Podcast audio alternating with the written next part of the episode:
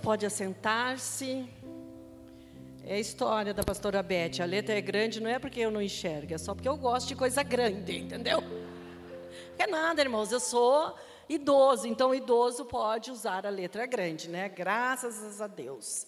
Agora já estou aí usufruindo, acho coisa mais legal. No aeroporto, quando eles dizem, agora embarcarão primeiros preferenciais. Aí eu pego a minha mala e desfilo. Tô indo. Que fila maravilhosa. Quero entrar como primeira, arrumar lugar para guardar a mala. Então, estou ser cheia das vantagens. Aleluia. Saiba viver muito bem cada etapa da sua vida. Aproveite e regozije-se no Senhor. Agora só um momentinho de descontração, tá bom? A pastora Beth falou no começo da Mambis, da Rosângela, e vocês estavam procurando. Ó, hoje à tarde a gente ficou, eu fiquei mexendo no meu iPad, trouxe ele de manhã, esqueci. Você, olha, o inimigo está muito bravo. Está furioso esse inimigo. Vocês acreditam que eu esqueci de carregar o meu iPad? Mas o inimigo, o inimigo me cegou. Mas ainda bem que ele não me cegou tanto, que quando eu sentei aqui, eu falei, ah, esse negócio está com bem pouquinha bateria. Então a gente andou assim, eu não estou pregando o sermão da pastora Rosângela, eu só estou com o iPad dela, mas pregando o meu sermão, tá bom? A gente fez uma troca, enviou a ministração, mas lá os amados já tinham dado um jeito, ele ia chegar carregado aqui. Mas olha, eu não tenho dúvida que o inimigo está furioso nessa noite por outro acontecimento. Cheguei aqui, resolvi usar o banheiro. Botei o trinquinho, tudo numa boa, usei o banheiro e daqui um pouco. Empurra o trinquinho para lá e nada, e puxa para cá, e porta para cá. E eu lá dentro, irmãs, e as irmãs conversando. E eu já, irmãs, o inimigo, inimigo, não deixa nem as irmãs me ouvir. Aí eu, caixa, chapolim colorado, quem vai poder me salvar? Salve-me! Aí subi para cima do vaso e comecei, irmã, olha para cá, olha para cá. Até que a irmã olhou, aleluia, irmã que me salvou. Se não, você estava até agora me procurando. Gente, eu estava com muita saudade de estar aqui. Eu fiz as contas e o tempo passou muito rápido. É, eu vim em uma sequência, né, pastora, de muitos, muitas vezes aqui, mas não vim em 2019, deu certinho com o nosso encontro de crianças, e a gente preferiu ficar lá na cidade. Veio a minha filha, Midian, e o meu genro Zaqueu, as minhas netas, vocês que participaram. 2020 depois ficou aquela lacuna aí por causa da pandemia. 2021 veio a minha filha Rô com as suas discípulas. E agora, 2022, eu cheguei. E fazendo as contas, eu vi que se passaram quatro anos. Então, realmente, eu estava com saudade de estar aqui, numa grande responsabilidade, porque esse momento aqui na minha vida eu não tinha enfrentado. Eu nunca falei para a igreja no sábado à noite. Então, irmãos, cuidado com vocês ficarem me olhando, tá? As irmãs eu já estou acostumada, sabe? Então, mas vamos ver, vamos dar conta. Eu vi que, pelo menos, quem é os pastores que estão aí, levanta a mão. Eu não quero ver, não preciso levantar a mão nada, entendeu? Certo? Bom, o tema dessa noite é derramando amor na vida dos irmãos, derramando amor como igreja. E eu quero começar lendo é, Mateus 22, do 37 ao 40 que diz assim: alguém fez uma pergunta a Jesus, mestre, qual é o grande mandamento da lei? É, talvez a gente vá ficar se batendo assim, porque às vezes eu vou olhar por aqui e já está ali, mas não importa, vai ser só uma questão de tradução, tá? O texto, contexto, o versículo está aí super parecido, mas às vezes altera uma palavra, alguma coisa. Ele respondeu: Amarás o Senhor teu Deus de todo o teu coração, de toda a tua alma, de todo o entendimento e de todo o teu é, pensamento. Este é o primeiro e grande mandamento. E o segundo, semelhante a esse, é: ame o seu próximo como a si mesmo. Destes dois mandamentos depende toda a lei e os profetas. E queremos poder estar falando um pouquinho para vocês dentro desses versículos. Eu creio que esta afirmação não é somente uma sentença informativa que foi nos dada dentro da palavra, mas sim uma profecia dos céus revelada ao nosso coração. E eu acredito que vai chegar o tempo que os seguidores de Jesus, os seguidores do Senhor, verdadeiramente o seguirão e o amarão de todo o coração. Independente de como está a igreja hoje, eu vou discorrer no meio da palavra alguns tópicos que a gente vê que às vezes a gente está distante desta palavra que foi nos dada pela própria palavra de Deus, pelo próprio Jesus, mas eu creio, a igreja é do Senhor, o Senhor vai inclinar a igreja a um amor tremendo por Deus e, consequentemente, de uns para com os outros, neste lugar e sobre a igreja da terra, espalhada sobre toda a terra. Amém? E esse amor não vai ser como um ritual descuidado, que ou às vezes com uma indiferença, um amor casual. Não.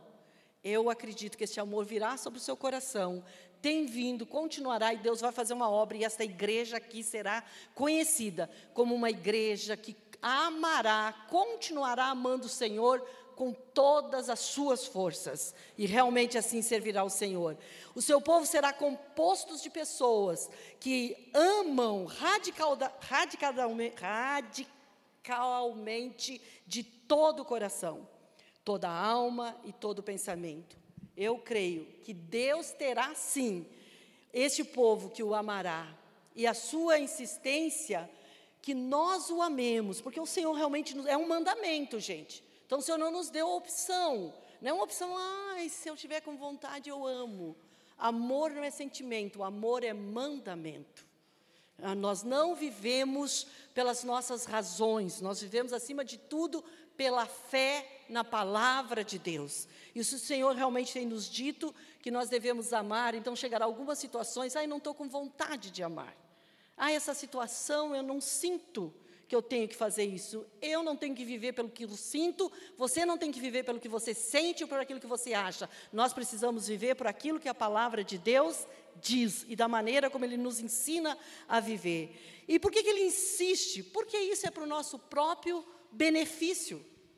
Amar a Deus de todo o nosso coração permite experimentar coisas grandes, permite-nos é, experimentar aquilo que é do alto, e também o que é o ser humano, na toda, na toda a sua completude, por completo. Por que, que o Senhor nos chamou? Por que somos nós esses seres humanos? E quando nós conhecemos esse amor de Deus derramado no nosso coração, nós vamos entendendo quem nós somos em Deus e realmente qual é a nossa verdadeira identidade. A nossa capacidade emocional de amar, ela é imensa. Mesmo que você ache que você não sabe, que você não pode, e que isso é muito difícil para você. Não é. Porque Deus é um Deus de amor. E nesse amor, Ele nos ensina a amar. E Ele gera nas nossas vidas essa capacidade. Nós fomos criados, gente, pode ter certeza, para que o amor de Deus possa realmente nos envolver, receber esse amor dele, e depois que nós receber, nós devolvermos. A palavra diz em 1 João 4: Nós o amamos porque ele nos amou primeiro. É, 19 é o versículo, desculpe a referência, acho que eu dei errado. Nós o amamos porque ele nos amou primeiro. Então você ama a Deus, eu amo a Deus, não porque eu seja capaz de amar em mim mesmo, mas Deus nos capacitou por meio do seu Espírito Santo a que possamos receber do amor dele. E consequentemente, então, eu passo a amar. Então eu preciso de Deus para amar a Deus. E tudo que eu e você precisamos é dele, e ele vai nos ensinar a amar amá-lo e também amar o nosso irmão, para que realmente esse poder sobrenatural vem dele.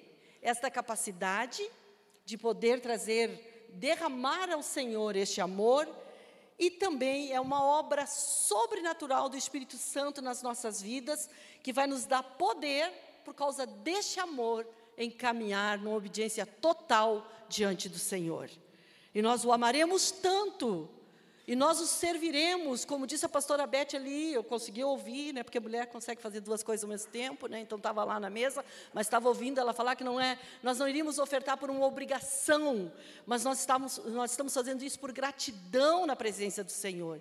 E esse amor que Deus derrama na sua vida, esse poder sobrenatural vindo por meio do seu Espírito Santo, vai trazer a você é, esse desejo de caminhar em obediência total. Então, quando você obedece, quando você abre mãos de algumas coisas, quando você toma por princípio na sua vida fazer a vontade de Deus, vai ser porque você está cheio desse amor dele.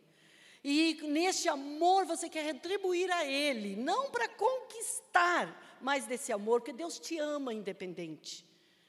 Mas pelo fato de que você está tão cheio, o teu coração está tão compungido, tão grato por este amor, que você quer em gratidão derramar-se a Ele em obediência e servi-lo de todo o coração. E Paulo escreveu dessa maneira o tema aí, né, que a gente já leu outro, em outros momentos, que está em Romanos 5, 5, esse versículo tão precioso. E a esperança não nos decepciona, porque Deus derramou seu amor em nossos corações por meio do Espírito Santo que Ele nos concedeu. Esse amor de Deus está sendo derramado no seu coração. Este amor de Deus foi derramado no nosso coração, por isso nós temos esta esperança, essa esperança de viver realmente dentro dessa afeição de Deus que foi colocado no nosso coração humano. Então, este amor de Deus é tão lindo, é tão tremendo, que não importa a personalidade, não importa o histórico da escravidão que possamos ter vivido, não importa as feridas que tenhamos, não importa o estado da devastação que a pessoa se encontra, nada. Deus vem e nos encontra com este amor. E eu profetizo a você que chegou aqui nesta noite, você chegou aqui se sentindo devastado, há uma dor dentro do teu coração. Mas o Senhor, nesta noite, aí onde você está, ninguém nem vai precisar tocá-lo, ninguém nem vai precisar fazer nada, porque o próprio Espírito Santo de Deus está começando a derramar desse amor dentro de você. E você sabe quem é você. Seu coração está meio que querendo sair pela boca, é normal. Simplesmente receba, diga: Deus, eu não estou com medo, eu quero receber esse teu amor. E esse amor dele está sendo derramado, e esse amor é derramado independente de como somos ou de, como, ou de como estejamos. Mas ele é tão profundo que ele não nos deixa permanecer assim como somos, vai, mas vai nos transformando de glória em glória, até que possamos revelar a imagem dele em nós e o caráter de Cristo através da nossa vida. Amém, queridos? As nossas vidas não são medidas por quantos nossos ministérios cresceram, por quanto a nossa a igreja está cheia de pessoas ou não. É lógico que isso é uma revelação que o amor de Deus está sendo derramado, que pessoas estão sendo buscadas, mas as nossas vidas é, é medida no quanto nós crescemos em amar a Deus e, consequentemente, amar aos outros. À medida que nós o amamos de todo o coração, nós vamos começar a derramar deste amor sobre a vida uns dos outros. É impossível, pois ao Senhor está totalmente ligado ao fato de amarmos uns aos outros. E a palavra diz isso de maneira bem clara, 1 João 4, 7 e mais alguns versículos. Amados, amemo-nos uns aos outros, pois o amor procede de Deus. E todo aquele que ama é nascido e conhece a Deus. Aquele que não ama não conhece a Deus, porquanto Deus é amor. Foi deste modo que se manifestou o amor de Deus para conosco, em haver enviado seu unigênito ao mundo para vivermos por intermédio dele. Assim, nisto consiste o amor, não em que nós tenhamos amado a Deus, mas em que Ele nos amou e enviou o Seu Filho como propiação pelos nossos pecados. Amados, considere que Deus amou dessa forma, nós também devemos amar uns aos outros. De que forma nessa mesma forma de entrega. Deus provou o seu amor para conosco, diz a palavra, no fato de ter enviado Jesus Cristo ao mundo, sendo nós ainda pecadores. E o Senhor nos chama que realmente nós possamos derramar esse amor uns para os outros. 12. Ninguém jamais viu a Deus. Se amarmos uns aos outros, Deus permanece em nós e o seu amor é aperfeiçoado em nós. De que maneira? Você quer que Deus permaneça na sua vida? Você clama por isso? Então a Bíblia diz que Deus permanece em nós na medida que nós nos amamos uns aos outros e o seu amor é aperfeiçoado. E essa declaração aqui no 20: se alguém declarar, eu amo a Deus, porém odiar ao seu irmão, é mentiroso, porquanto quem não ama ao irmão que vê, não pode amar a Deus a quem não enxerga. Ora, ele nos entregou esse mandamento: quem ama a Deus, ame de igual forma seu irmão. Gente, isso aqui é tão sério, porque eu acredito. Quem aqui acredita que vai ter só um céu? Levanta a mão. Tem gente que está achando que vai ter mais, pastora. Hum, pastor Narciso não está aí, vai ter. Quem aqui acredita que tem um único céu para a gente ir? Levanta a mão. Amém? Está aumentando um pouquinho, mas tem outros que estão tá achando que tem dois. Só existe um céu para a gente ir como igreja. Mas, irmãos, brincadeira, tá? Eu tenho esse meu jeitão daqui um pouco, mas, também, se você se sentir ofendido, vai ser ótimo, porque aí hoje você vai aprender a vencer a ofensa. Mas, talvez, quem sabe, os que não levantaram a mão estão pensando no outro céu que eles terão que ir. Porque a gente sabe que tem, eu acho que na igreja tem irmãos que pensam que tem dois céus. Porque eu não sei como é que ele pensa que ele vai morar no céu com esse irmão que ele não pode nem ver dentro da igreja. Como é que vai os dois para o mesmo lugar? Eu não consigo entender, porque conheço irmãos que dizem que amam a Deus e que são crentes não sei quantos anos, que dependendo, quando entra na porta, o irmão que ele está irado, ofendido, está nesse canto, ele vai para lá. E às vezes ele sai até antes do culto terminar, para que ele não tenha que suportar e falar com aquele irmão. Por isso que eu fiz a pergunta, né? Vai, mas vai ter só um único céu. E aí eu te pergunto, qual de vocês dois vai para o céu? Se vocês não estão conseguindo nem ficar junto na casa de Deus. Como? Você está querendo ir para o céu com o irmão? Então, se você quer ir para o céu com o irmão, vai ter que dar um jeito nessa situação, né? Talvez você diga a ele que vê, porque foi ele quem fez a tal coisa, então você vai ver aqui daqui no, no decorrer da palavra, tá? Ok? Amar a Deus de todo o coração reduz a quantidade de conflitos nos nossos relacionamentos. Se você é barraqueira, tem mulher corajosa, mas que não precisa ser barraqueira. Se você é fofoqueira, a língua já está maior, nem está cabendo dentro da boca. Aquelas que, mesmo como cristão, mas que às vezes quando morrer tem que ter dois caixão, um para o corpo e o outro para a língua, isso é um problema, entendeu? Hum, ah, mas eu amo a Deus, como eu sou espiritual. Deus é tudo para mim. Ah, gente, são coisas tão simples. É uma palavra tão assim, mas é o que a Bíblia diz. E se você for ver, nós nos pegamos, às vezes, perdidos nessas coisas simples, se não for o poder de Deus sobre a nossa vida. Então, quem ama Deus eles realmente terão menos conflitos nos seus relacionamentos. Se você está com muito conflito nos seus relacionamentos, nessa noite eu proponho a você que reveja como está o seu amor para com Deus. Porque na medida que nós o amamos, que na medida que nós vamos recebendo esse amor dele, nós vamos sendo transformados. E a Bíblia diz que assim como ele enviou o seu filho Jesus como prova desse amor, nós também devemos amar uns aos outros. E Deus não mandaria, nos mandaria fazer qualquer coisa sem que antes dele mesmo viesse a nossa capacitação. Então é o Senhor quem capacita. Então as pessoas que amam a Deus, elas são mais felizes, elas brigam menos, mesmo que possa ter motivo para briga.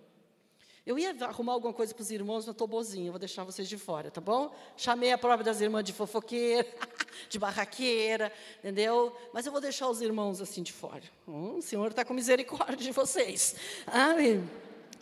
É, todos nós somos caluniados em algum ponto das nossas vidas.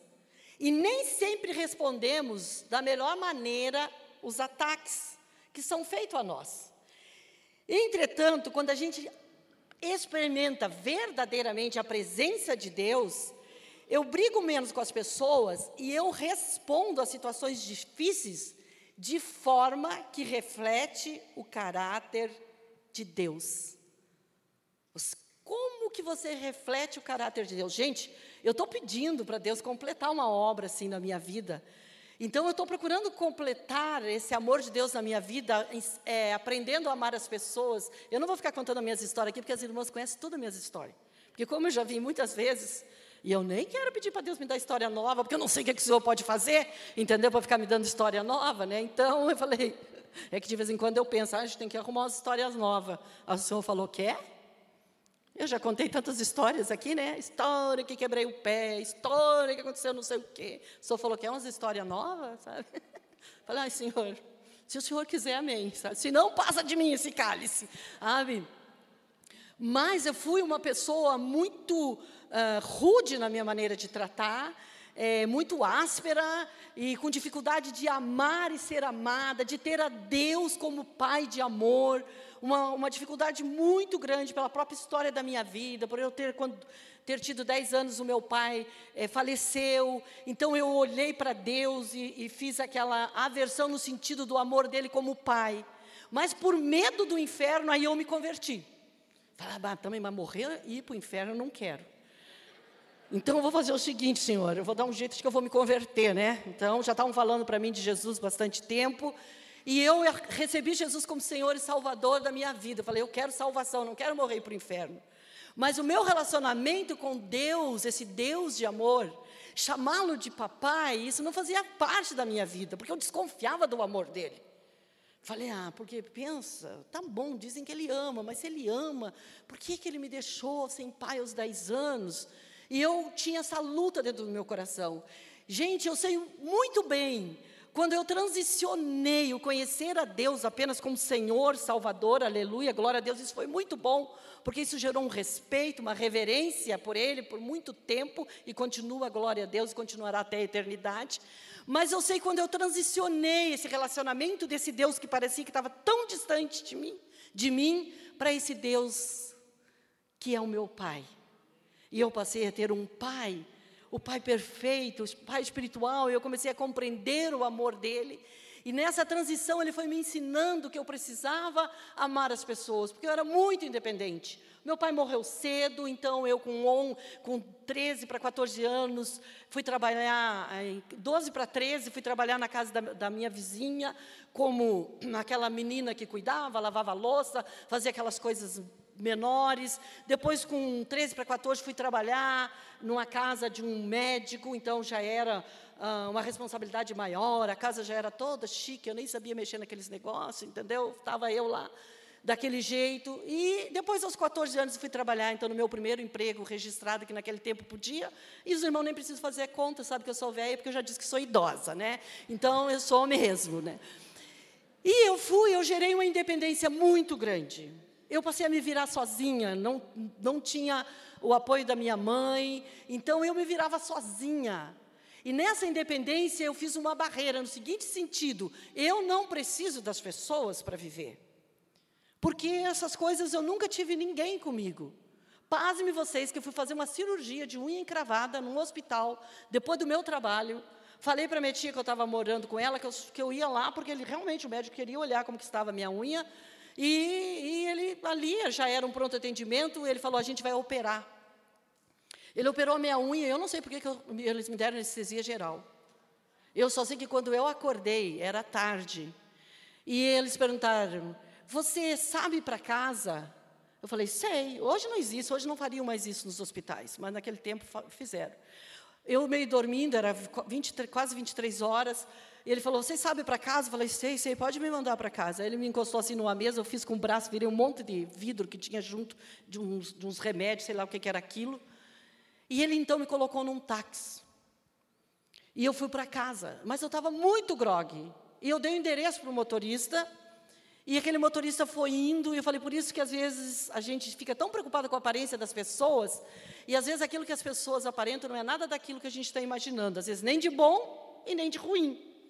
E eu fui indo, eu não conseguia lembrar onde eu estava indo, até que ele passou num, chama-se Castelo da Baronesa, na minha cidade. Lá tem o Castelo da Baronesa. Eu identifiquei e eu falei para ele, moço, dobra, dobra porque é aqui, minha casa. E quando parou, ele parou meia quadra antes da minha casa, porque estavam arrumando a rua. E ele falou: Você sabe sozinha? Eu falei: Sei. Eu levo, saí do táxi, bati essa porta, ele tinha aberto a porta dele. Quando eu bati a minha, uh, para esse lado assim, ele correu, me amparou. Um homem que Deus guardou, porque eu guardei o prefixo do carro dele, depois fui no ponto de táxi para ver, porque ele parecia meio feio, esquisito. Gente, ele era de dar medo. Eu falei, mas olha que homem mais honroso, porque olha, gente, eu era nova. Eu, naquele tempo, bonita, entendeu? Sabe? E ele então põe o braço dele aqui em cima do meu ombro e fala: agora você põe a sua mão na minha cintura, que eu vou levar você assim. E ele realmente, eu lembro muito bem, aquele braço dele ficou o tempo inteiro bem aqui em cima do meu ombro, para que eu não pudesse me constranger em nada, e dali ele não tirou aquela mão. Ele bateu na porta e me entregou para minha tia. Minha tia falou: onde você estava? Porque eu ainda estava em horário de escola, como eu estudava à noite eu cheguei operada em casa. Dormi, dormi, porque ainda estava com aquela anestesia. Isso me gerou uma independência tão grande, e eu passei a viver sem achar que eu precisava amar as pessoas e pessoas para cuidar de mim, porque afinal de contas eu dava conta da minha vida. Então, eu sei que o Senhor quer que a gente possa aprender a viver esse amor dele receber desse amor, aprender a amar as pessoas e deixar que o caráter dele reflita nas nossas vidas. E agora eu estou buscando isso, gente, não me é custoso, porque Deus me ensinou isso. E eu cheguei ali, a irmã nos deixou no estacionamento, e eu vi um irmão, e eu falei, ó, a Rô até falou sobre isso de manhã, eu falei, como a gente precisa aprender a ser delicado com as pessoas que nos servem, gente. Você precisa aprender a sorrir para esses irmãos que cuidam no estacionamento. Você precisa aprender a dizer um muito obrigado. Você precisa aprender a obedecer se ele está instruindo, que às vezes não dá para colocar aqui, não é maldade, ele quer que seu carro seja colocado num outro lugar, porque é necessário. E essas coisas, tudo a gente reflete o caráter de Deus. E eu desci, vi o irmão, pensei que era do estacionamento, e eu, boa noite! Não era, depois eu vi que o irmão está aqui, sabe? O irmão me olhou meio desconfiado. Irmão, boa noite, eu que dei essa boa noite para você no estacionamento. Eu achei ele aqui, mas eu já achei que era o irmão do estacionamento. Mas tudo bem. A gente deve demonstrar amor nas pequenas coisas. Como que a gente se senta do lado de uma pessoa e assiste o culto, às vezes, sem sequer olhar para ele? Nós podemos apresentar amor de uma maneira tão simples, ah, eu não conheço, mas você está na mesma casa, no mesmo lugar. Talvez não seja nem por amor, então faça pela educação. Porque isso vai revelando na nossa vida o caráter de Deus. Nós saberemos lidar melhor com os acontecimentos do dia, saberemos realmente evitar a, a ficarmos é, tão ofendidos. E eu quero falar para vocês a respeito de uma situação da palavra é, onde que está ligada literalmente direto uns aos outros, uma situação que os discípulos passaram com Jesus. E Jesus deu uma instrução para eles dizendo assim: é, olha, se teu irmão pecar contra ti sete vezes no dia, Lucas 17, 4, e ele vier dizendo, estou arrependido, perdoa-lhe. Então disseram os apóstolos ao Senhor: aumenta-nos a fé. Quando que vocês acham que os discípulos pediram para Jesus aumentar a fé?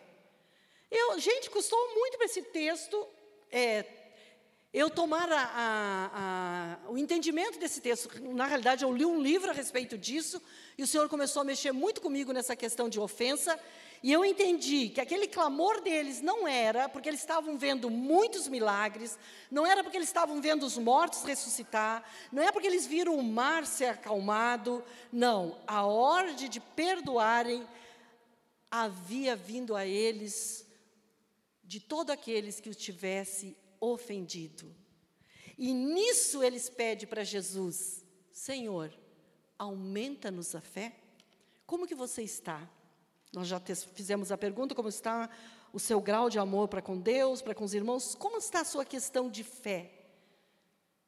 E eu realmente, o Senhor teve que mexer com, no meu coração e me trazer esse entendimento, que os discípulos pediram para que a fé deles fosse aumentada pelo fato deles terem que perdoar se o irmão viesse sete vezes no dia e dissesse: Estou arrependido, você me perdoa?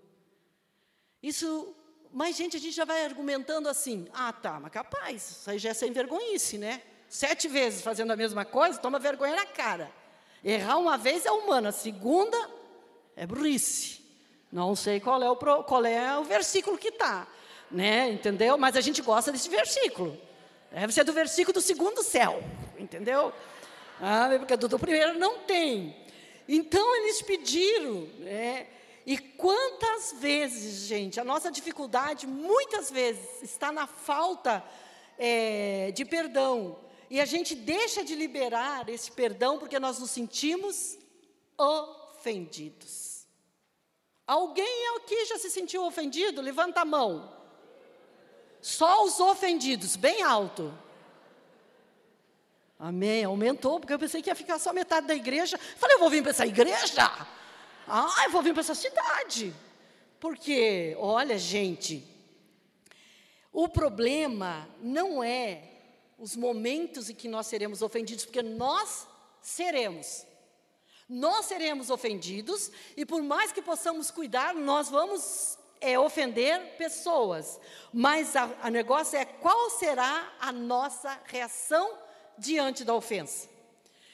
Então, quando eu cheguei lá na igreja, com certeza as irmãs já conhecem a historinha, mas vou repetir para os irmãos, tá? Vou pensar que não é a minha água, vou confundir, mas não faz mal, né? A gente toma eu já ia até falar um versículo, coitada da irmã, quem tomou essa água é uma bênção. Se eu tomasse, eu ia tomar água abençoada e pegar a bênção da irmã também, entendeu? É, então chegamos na igreja, o meu, meu esposo para pastorear, e eu pensa, ainda meio bruta, o Senhor tendo que fazer toda aquela obra, mas eu não vou contar minhas histórias com a igreja, vou contar minha história com a irmã da igreja, que é claro que era a igreja de o corpo de Cristo.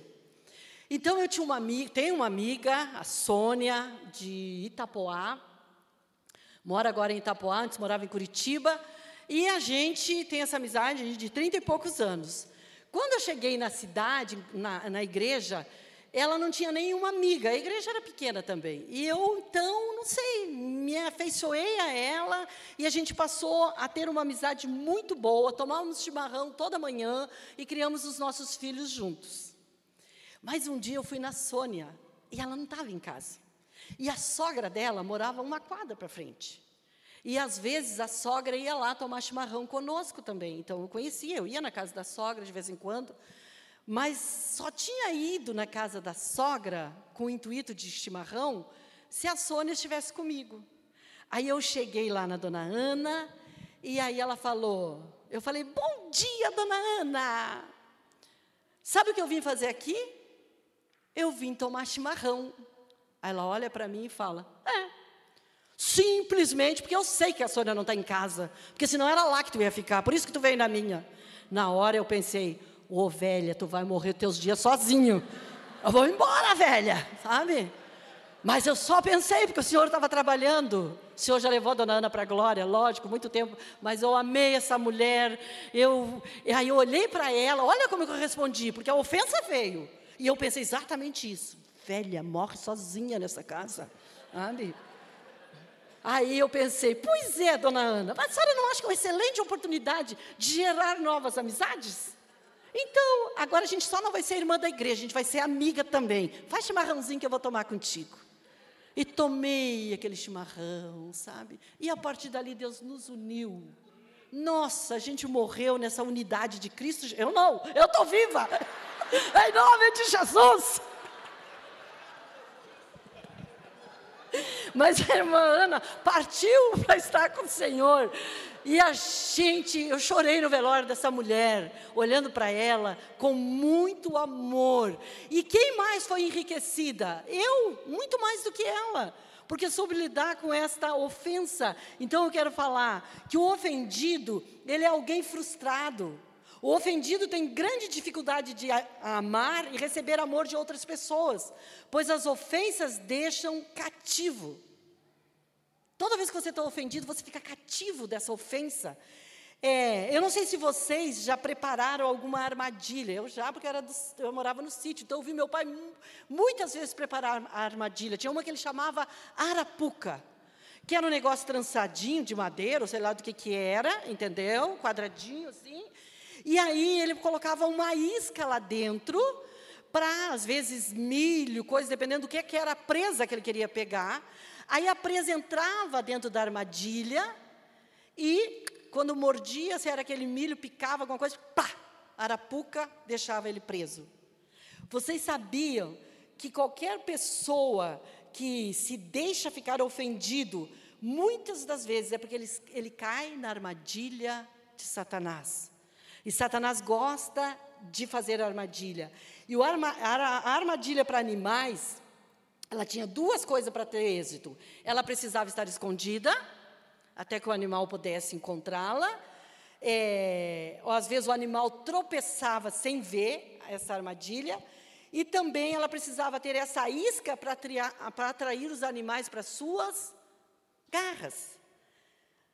Satanás, o inimigo das nossas almas, ele usa essas duas estratégias quando ele prepara suas armadilhas mais enganosas e mortais.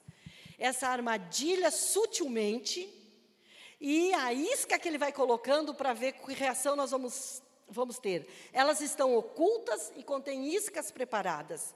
E um dos tipos de isca mais enganoso e traçoeiro que todo cristão tem que enfrentar, já teve que enfrentar e vai continuar enfrentando é a ofensa.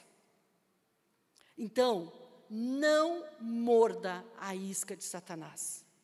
Na ofensa ou em qualquer outra coisa, mas hoje nós estamos falando exatamente de ofensa. Na verdade, a ofensa em si, ela não é mortal. Quando ela não permanece na armadilha que Satanás nos colocou. Porque a armadilha em si lá não era mortal. Porque eu vi muita presa chegar lá e a gente falava, ai, voou. Às vezes o meu pai é, pegava pombas nessas armadilhas. Então era usada grãos, coisas assim. E eu lembro que a pomba andava, andava, andava. E a gente, como criança, né? Hoje eu não faria isso, mas como criança eu, cai pomba, cai pomba. Imagina, na minha maldade sem amor, era amor até, não tinha amor nem pelos bichos, gente, entendeu? Eu, cai pomba, cai pomba, morre pomba. E a pombinha, pim, pim, pim, daqui um pouco ela saía da armadilha.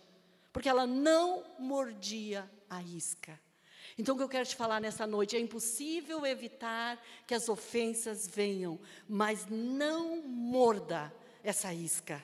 Não caia, não consuma, não permita que ela alimente seus corações. Porque enquanto nós fazemos isso, enquanto nós ficamos ofendidas, as pessoas ofendidas geralmente produzem, sabe que tipo de fruto? Se por acaso você tem alguma coisa no seu coração, como uma dor, ira, é, ciúmes, ressentimento, disputa, amargura, ódio, inveja, é lógico, gente, que naturalmente a gente diz que não tem nada disso. Porque com certeza, talvez muitos de vocês vão me responder: eu não odeio meu irmão, eu só não gosto dele. Mas não é ódio. Não sei onde está a palavra gostar. Eu, eu não odeio meu irmão, só que eu não suporto ele, ele que ele fique no mesmo lugar que eu. Entendeu? É só uma questão assim que a voz dele me irrita. Entendeu? É só esse detalhe que acontece comigo. Né? Eu até amo minha sogra, mas quando ela fala, ainda bem que os meus genros não dizem isso. Ou dizem? Acho que não. Quando a gente dá importância a uma ofensa, algumas das consequências são os insultos, os ataques, as feridas, a divisão, a separação, os relacionamentos quebrados, a traição e, por fim, gente, o ofendido corre um grande risco de retorno ao pecado na vida. E às vezes volta em situações que ele mesmo já havia abandonado. Mas ele volta lá. E deixa eu falar uma coisa aqui, eu vou abrir um, um parênteses, que nem estava pensando nisso, mas o Espírito Santo está pedindo para eu falar. São dias sobre a terra que a igreja do Senhor precisará vigiar muito. E eu quero que você pense quais são as áreas frágeis da sua vida. Aonde é a sua fraqueza? Aonde é que você já venceu? Que você até veio para o reino buscando esse amor de Deus, porque você queria realmente mudar de vida, e isso que era uma presa, uma armadilha na sua vida, e que te atormentou tanto, foi vencido. Mas o Senhor quer dar um recado a mim e a você nessa noite: vigia, Porque é uma proposta do inferno a que venhamos cair naquilo que nós já vencemos. E você sabe porque o Espírito Santo está falando com você. Vigia muito, porque Ele quer te enlaçar e te levar. Mas graças a Deus que o amor de Deus é poderoso, forte, tremendo, imensurável. Esse amor vai ser derramado sobre a nossa vida mais e mais, e nós voltaremos cada dia à essência daquilo que é o reino de Deus. Amém? É, e normalmente essas pessoas que caem nessa armadilha, eles não estão cientes das, das, dessa situação, porque elas ficam muito concentradas no mal que lhe fizeram. E elas permanecem num estado de negação.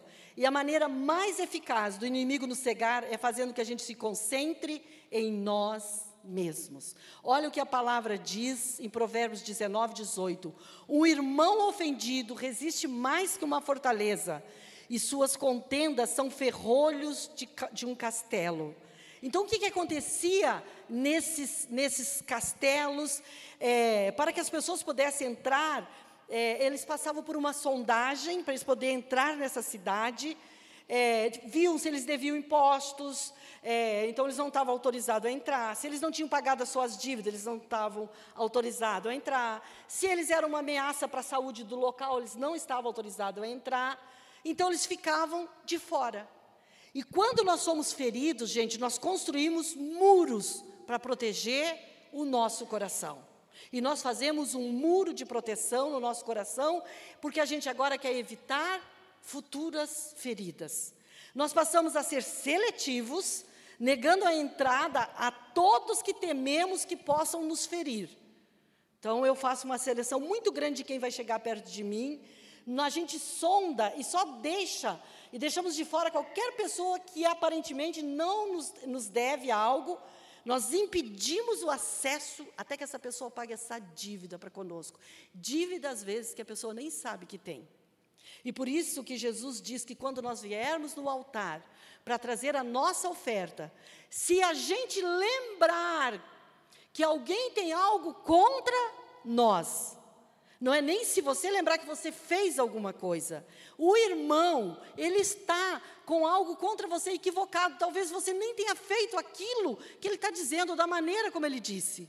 Mas a Bíblia diz: se você lembrar disso, vai, reconcilia-te primeiro e depois vem e traz a tua oferta. Então, vença esses muros, abra sua vida a outras pessoas e não somente aquelas em qual você acha que é o padrão. E às vezes você seleciona o padrão das pessoas para estar contigo, porque são pessoas ofendidas que nem, nem você. E você se identifica, parece que os espíritos se atraem, como se diz, e essas pessoas vêm, é, ou como disse um irmão para mim, é muito querido, uma vez estava na igreja e o irmãozinho chega assim para mim, a irmã, a irmã crê? A irmã crê que o Espírito comunica? Sabe?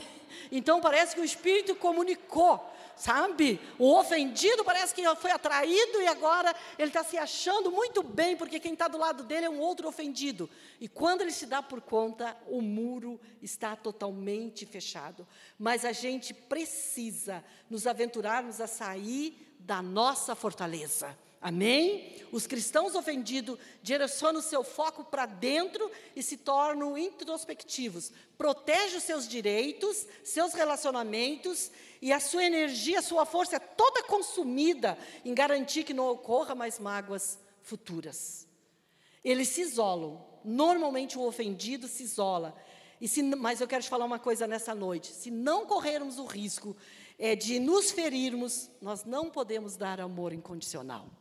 A gente precisa aprender a correr esse risco e não tem como fugir dele, porque senão nunca nós teremos na nossa vida essa experiência do amor incondicional. Mas quando a gente aprende a amar com o amor do Senhor derramado no nosso coração, nós amaremos da maneira como Ele ama e perdoaremos da maneira como Ele perdoa.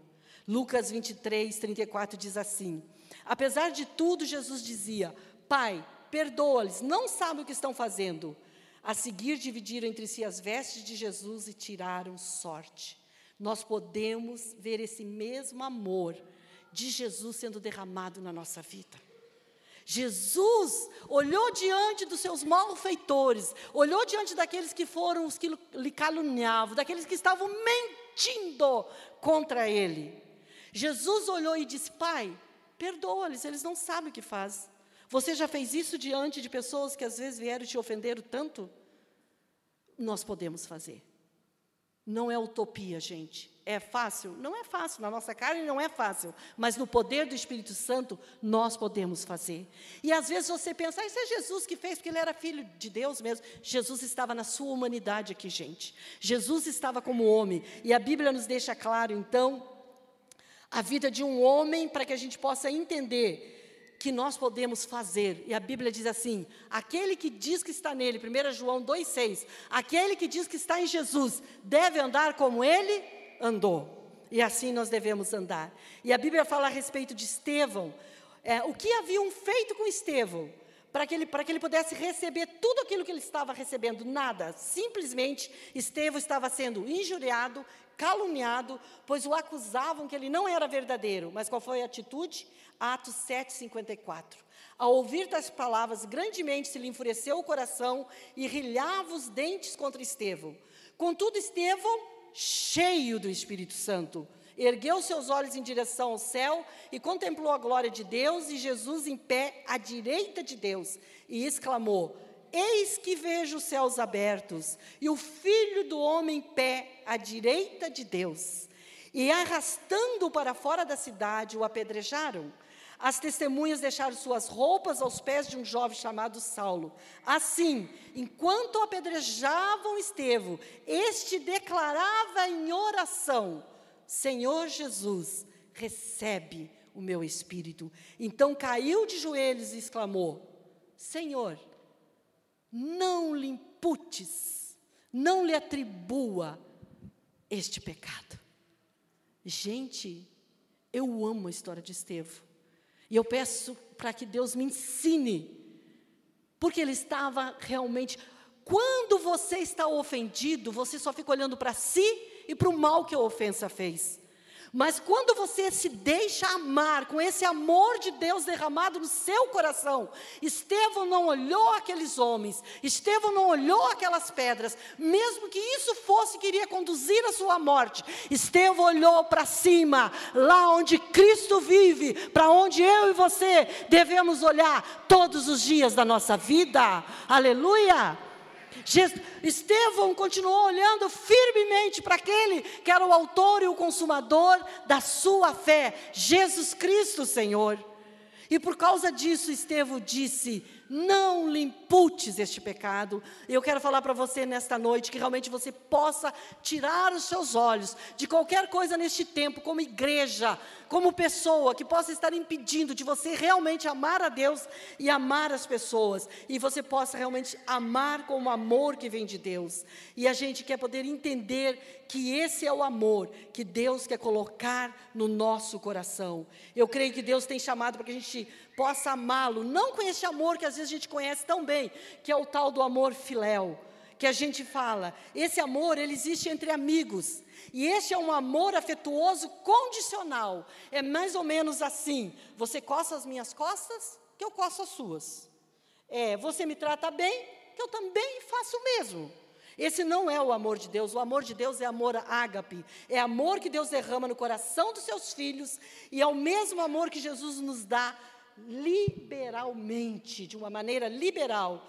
Ele não se baseia em desempenho e retribuição. Ele é um amor que dá mesmo quando é rejeitado. Sem Deus, nós podemos amar apenas com esse amor egoísta, com esta coisa humana, mas com Deus nós podemos realmente amar na medida que vem dele. O amor ágape ama independente da retribuição. O amor ágape é o amor que Jesus derramou quando nos perdoou ao ser pendurado na cruz. Isso é um amor incondicional. Mateus 5, 44 a 47 diz assim: Amai os vossos inimigos e orai por aqueles que vos perseguem, para que vos torneis filhos do vosso Pai Celestial, porque faz nascer o céu, o sol sobre maus e bons, e vira chuva sobre justos e injustos. Porque se amardes os que vos saúdam, os que recompensa vocês têm? Não faz os publicanos e os fariseus o mesmo? E se saudares somente os vossos irmãos, que fazei demais? Não fazes os gentios também? E será que a gente esqueceu daquilo que a palavra de Deus diz em Mateus 5,44? É, nada façais por rivalidade, pelo contrário, cada um considere com humildade as demais pessoas superiores a si mesmo.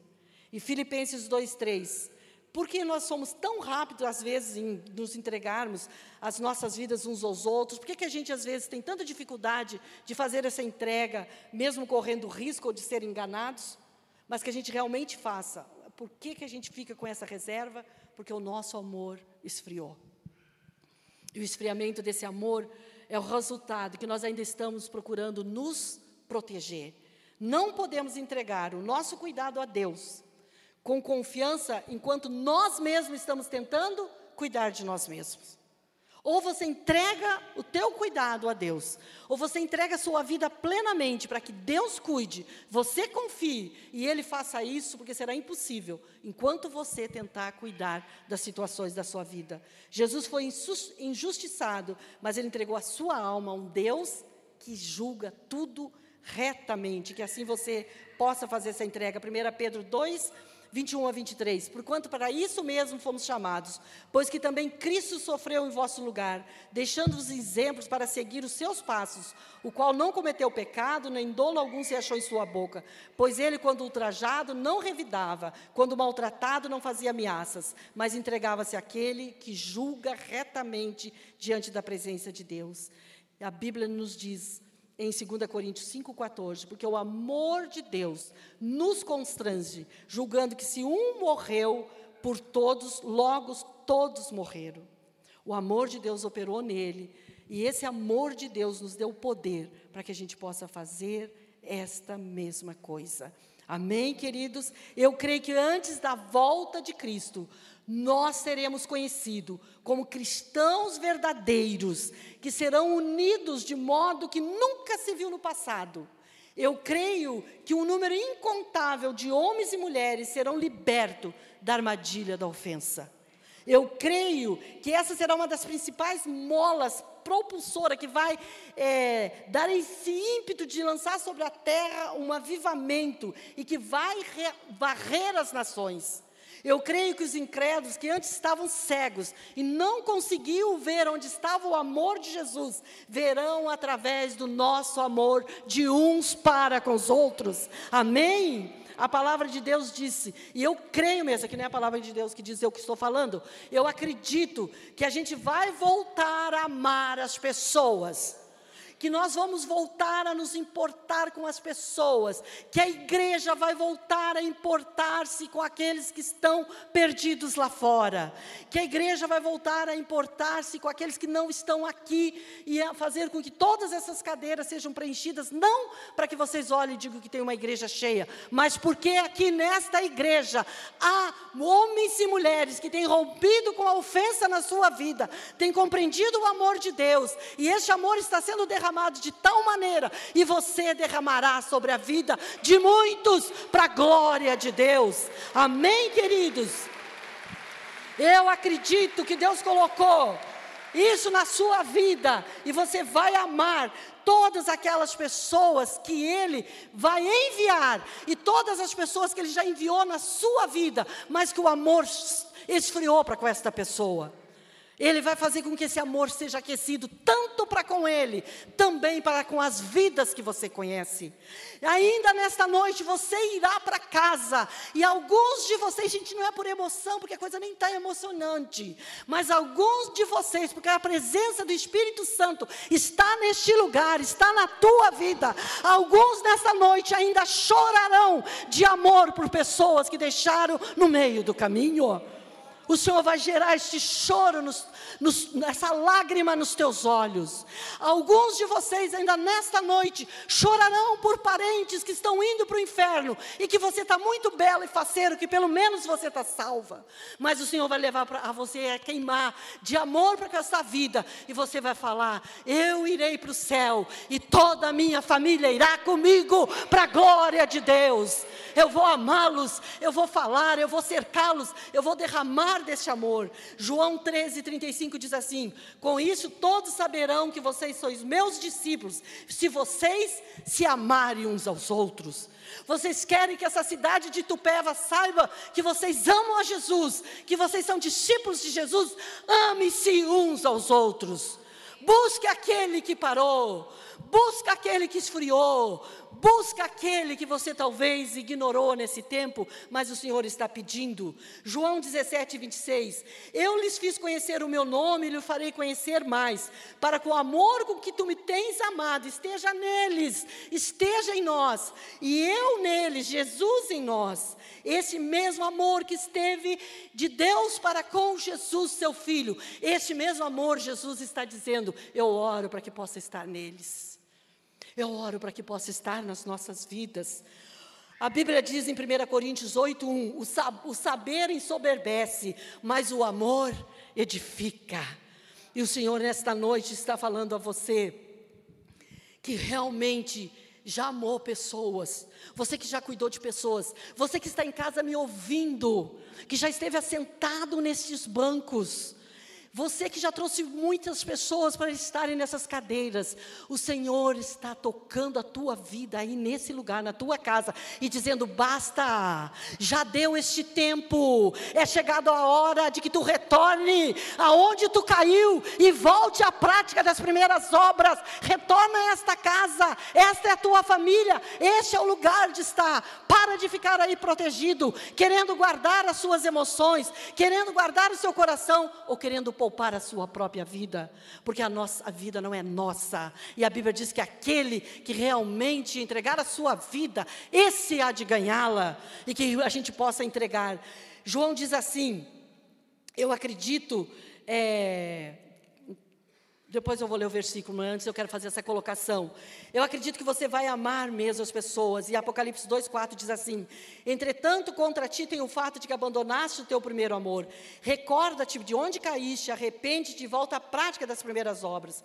Porque se não verei, se não te arrependeres, em breve virei contra ti e tirarei o candelabro do seu lugar. Volta à prática das primeiras obras. Gente, nós passamos uma experiência. Termina nove horas, né? É, amém. Irmãos, não se ofendam. Posso falar mais um pouquinho? Ok. É, eu não vou contar como que foi essa morte, amanhã eu vou contar no Congresso das Mulheres. Mas nós, como igreja, nós estamos velando o corpo de, de um casal, né? o marido e a mulher morreram acidentados de motos, de moto, e o, o, meu marido, Odilon, né, quem conhece aquele homem grande, forte, entendeu? É, mas cheio de amor, entendeu? Não tem tanto amor que eu não sei onde que cabe aquele amor, tamanhozinho do homem, entendeu? E Deus tem usado ele nesse tempo de luto das famílias, cada velório lá na igreja, gente, mas é tanta palavra que o Odilon fala, com tanta autoridade, que as pessoas da cadeira quase que levantam a mão e dizem, quero ir hoje também. Mas é verdade, gente. Você fica convencido da eternidade de uma maneira tão tremenda. E a gente então está tendo esse velório desse casal ali, né, filhos de uma amiga. E Odilon está falando, e quando ele termina de falar, então a Regina, que é minha cunhada, porque casou com meu primo, na realidade, né? Que ele se considera meu irmão de criação, ela pede a palavra. Gente, cada momento a igreja tem que aprender a derramar o amor de Deus. E ela pede a palavra e ela fala assim: eu queria, nesse momento, pedir perdão. Eu queria pedir perdão para o meu ex-cunhado, porque o pai do moço não vive mais com a irmã dela, porque ele foi pego batendo é, na mulher e ele foi preso. Então, isso faz muitos anos e eles se separaram. E a gente não via ele muitos anos, e ele está ali naquele velório. E ele olha para aquele filho naquele caixão, ele não consegue demonstrar nada de amor, nenhuma palavra, ele está travado, ele não consegue nem ir lá perto. E agora já está acontecendo o fim do velório, a saída. E ela pede a palavra, e ela fala para ele, chama ele de Fagundes Ari. Ela fala: Ari, eu quero te pedir perdão. Eu quero te pedir perdão pelo que eu fiz para você, pela maneira como eu te tratei, pela maneira como eu te olhei. Todo mundo começa a ficar com os olhos regalados, porque o homem é uma dureza de coração. Falou, Ari, você me perdoa? E aquele clima de a presença de Deus está imensa no lugar. É uma unção, gente, da presença de Deus. E aí ela vira assim, toda a família, a parentela está ali na cadeira, nas cadeiras, o caixão aqui. Ela vira para a cunhada dela e ela fala: Fulano, eu esqueci o nome. É, vamos lá, fazer de conta que o nome dela é Maria. Ela fala: Maria, minha cunhada, o Espírito Santo me incomodou agora, porque ela não, ela não ia falar nada para a cunhada. Ela queria pedir perdão para o pro, pro cunhado lá, para o marido da, da irmã. Ela olha para ela e fala assim: Maria, eu quero te pedir perdão. O Senhor está me mandando pedir perdão agora para você, não pelo que eu fiz, mas pelo que eu deixei de fazer. E a Bíblia diz que nós sabendo o bem que devemos fazer e não fazendo nisso, nós estamos cometendo pecado. Porque a gente pensa que comete pecado quando faz, mas nós cometemos pecado de omissão. E ela olha para Maria e diz assim: Maria, eu não chorei contigo na maior dor da tua vida e no maior tempo de lágrimas. E a Maria está inconformada dela pedir perdão. Ela fala: não, não, não, não precisa, porque a Maria não está ofendida. Dá para perceber claramente que ela não está. Ela fala: não, não, está tudo bem. Ela fala: não, Maria, eu sabia, porque a gente acompanhou este caso orando, eu sabia qual que era. A Maria, o pai morreu de Covid hoje. Quando ela está retornando para casa, após sepultar o pai, o hospital liga: venha, a sua mãe acabou de falecer. Eles têm que voltar no outro dia para fazer um velório agora da mãe. A Regina é muito amorosa. Mas esse tempo, essa semente tem que ser retirada dos nossos corações. Hoje eu estava falando com uma irmã, o que será que aconteceu? Os líderes são os mesmos e as ovelhas são as mesmas. Por que, como igreja, a gente está vivendo em paz? Porque aqui no mundo, nas regiões celestiais, gente, ficou uma batalha terrível das trevas. E o diabo fez a gente olhar para a gente mesmo. Sabe por que, que a Regina não foi chorar com a, com a cunhada? Porque ela ficou morrendo de, pegar, de medo de pegar Covid. E essa, essa situação fez com que a gente pudesse ter olhado para nós mesmos. E a pandemia veio com este propósito. E muitos estão em casa sentados assistindo cultos, ou alguns nem assistindo o culto porque estão olhando para si mesmos. Alguns não podem vir, amém, então, é impossibilitados. Mas alguns ficaram olhando para si mesmos, para os seus medos, para os seus receios. E achar, o diabo fez, fez uma coisa na tua cabeça, para que tu estava te matando naquela igreja? Para que você estava trabalhando tudo? Você viu? Vocês podem ficar em casa assim mesmo, sobreviverem.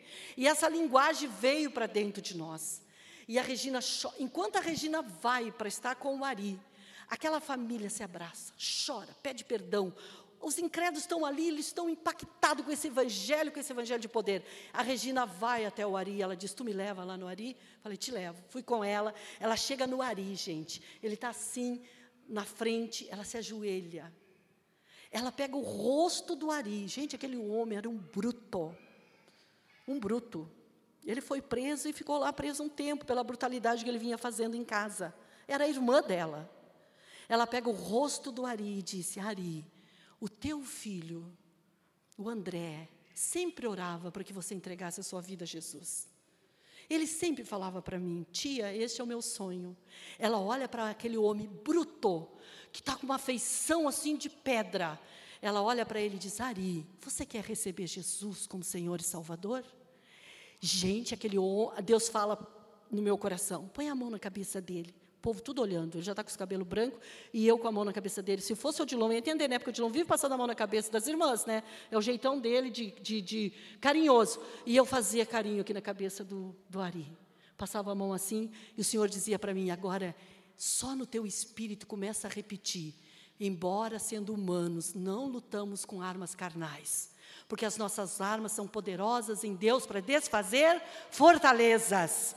E realmente seja derrubado todo aquele que se levanta quanto conhecimento de Cristo. Enquanto no meu espírito eu estou fazendo aquilo, orando, assim, no meu espírito falando essa palavra, o Ari olha para ela e diz: Gente, e eu vou falar uma coisa para vocês: esse homem me detestava porque a gente ajudava muito a mulher dele no Evangelho.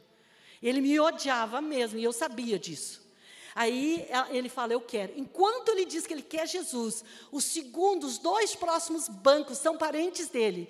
Ele está sendo levado a Jesus, eles se levantam, vem duas mulheres e diz: Por favor, nos fale mais de perto desse Deus.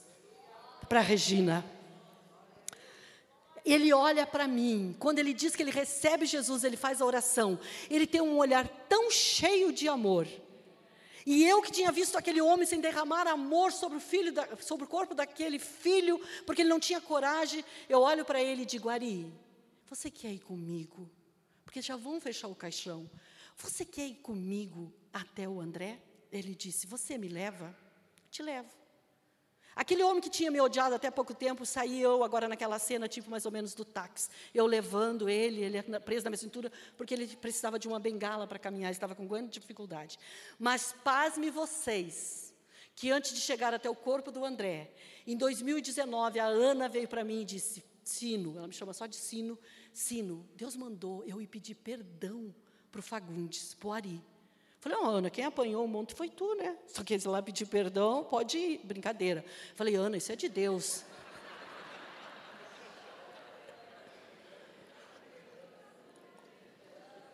Já até tomei a água errada, vocês viram agora?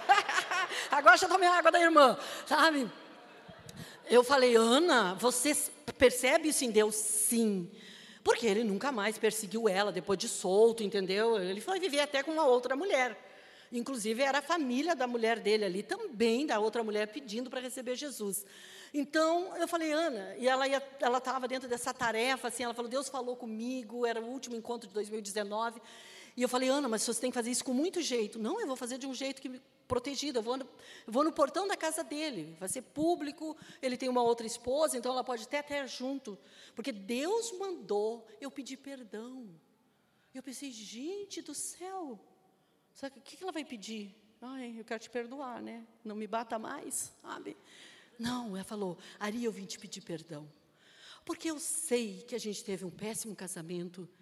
E ela nem falou das coisas erradas. Gente, porque esse negócio de pedir perdão, às vezes, é um pepino, né? Já viu? Você vai pedir, pedir perdão para a irmã, a irmã estava bem, aí tu acaba com ela. Eu vim te pedir perdão, sabe porque a irmã nem sabe o que fez. Eu vim te pedir perdão, porque eu te acho que é uma bruxa, e tu é isso, isso, isso, aquela vez que tu fez para mim, meu, meu Deus, eu nem fiz com essa intenção. Aí a outra sai se sentindo perdoada, fica a outra com a armadilha do diabo, entendeu? Fica presa, entendeu? Então a gente tem que ter muito. E a Ana falou assim para ele, não ficou falando, olha, porque você me bateu, por isso você foi presa, eu sei que tu me bateu, mas eu quero te pedir perdão. A Ana olhou para ele no portão e disse, Ari, eu sirvo um Deus cheio de amor, complacente e de misericórdia. E eu vim aqui te pedir perdão, porque com certeza eu tive as minhas falhas como esposa. Diz que ele olhou para ela, não respondeu nada. Acho que não sei nem se estava entendendo. Diz que ele olhou para ela, nem disse tá bom, nem não. Aí ela falou, tá bom, Ari, então eu estou indo. Me perdoa? Ele não disse nada. Ela voltou, Sino, ele não me falou nada, mas eu estou tão leve em Deus, eu fui lá e pedi perdão, porque com certeza eu não fui uma boa esposa. Hum, mas tudo bem, quando ele está indo, gente, para o caixão ser fechado, a Ana vai saindo, porque já está quase, eu pedi, dei um recado, falei para alguém falar para o Dilon, segura, não põe a tampa no caixão. Ele está indo, a Ana vem saindo. Ela naquele choro com o outro filho, ela, aí ele, ele chega e fala assim para ela, espera um pouquinho. Aí ele fica na frente dela e diz assim, Ana, eu quero te pedir perdão, eu fiz muita maldade para contigo. Gente, que coisa mais linda a presença de Deus. Ele foi para aquele caixão na frente daquele filho, ele pôde chorar, se derramar. O filho caçula, o jovem, ele não, nem olhou, porque ele não sabia o que fazer. Aí ele começou a passar mal, as pessoas já vieram, falei, sai de lá, sai daqui que vamos fazer a obra até o final. Falei, respira ali. Estava dando uma TED, terapeuta, fisioterapeuta, eu respira ali. Porque ele meio que quis cair, assim, já todo doente do coração, falei, respira ali. Respira. E tipo, o pessoal já queria tirar ele dali. Ele sentei ele no primeiro banco e perguntei, Ari, você quer que agora eu chame teu filho caçula para você ter um tempo com ele? Você chama? Chamo. Quando eu cheguei, eu chamei o menino. Ele estava sentado, mas ele falou: Meu filho, eu vou ficar de pé. E agarrou aquele menino e abraçava, abraçava, abraçava. Gente, esse é o amor de Deus. Esse é o perdão de Deus. Que o Senhor realmente pode aplaudir o Senhor. Aplauda o Senhor, porque realmente esse é o nosso Deus. E eu quero encerrar então com esses versículos, porque Deus amou o mundo de tal maneira que deu seu Filho unigênito, para que todo aquele que nele crê não pereça e tenha vida eterna. Isso está em João 3,16. Mas presta atenção, eu quero ler 1 João 3,16. Nisso conhecemos todo o significado do amor. Cristo deu a sua vida por nós e nós devemos dar no, a nossa vida pelos nossos irmãos. Pelo menos é assim que está na, na minha versão. E o último versículo, Judas 21, você já pode ficando de pé. Conservai-vos no amor de Deus, aguardando confiantemente a misericórdia do nosso Senhor Jesus Cristo para a vida eterna. Conservai-vos, permaneça no amor de Deus confiantemente, nessa misericórdia do Senhor, até que lhe seja concedido a vida eterna. Amém, queridos? Feche seus olhos. Nós queremos nessa hora estar orando por você que está aqui nessa noite, a igreja vai estar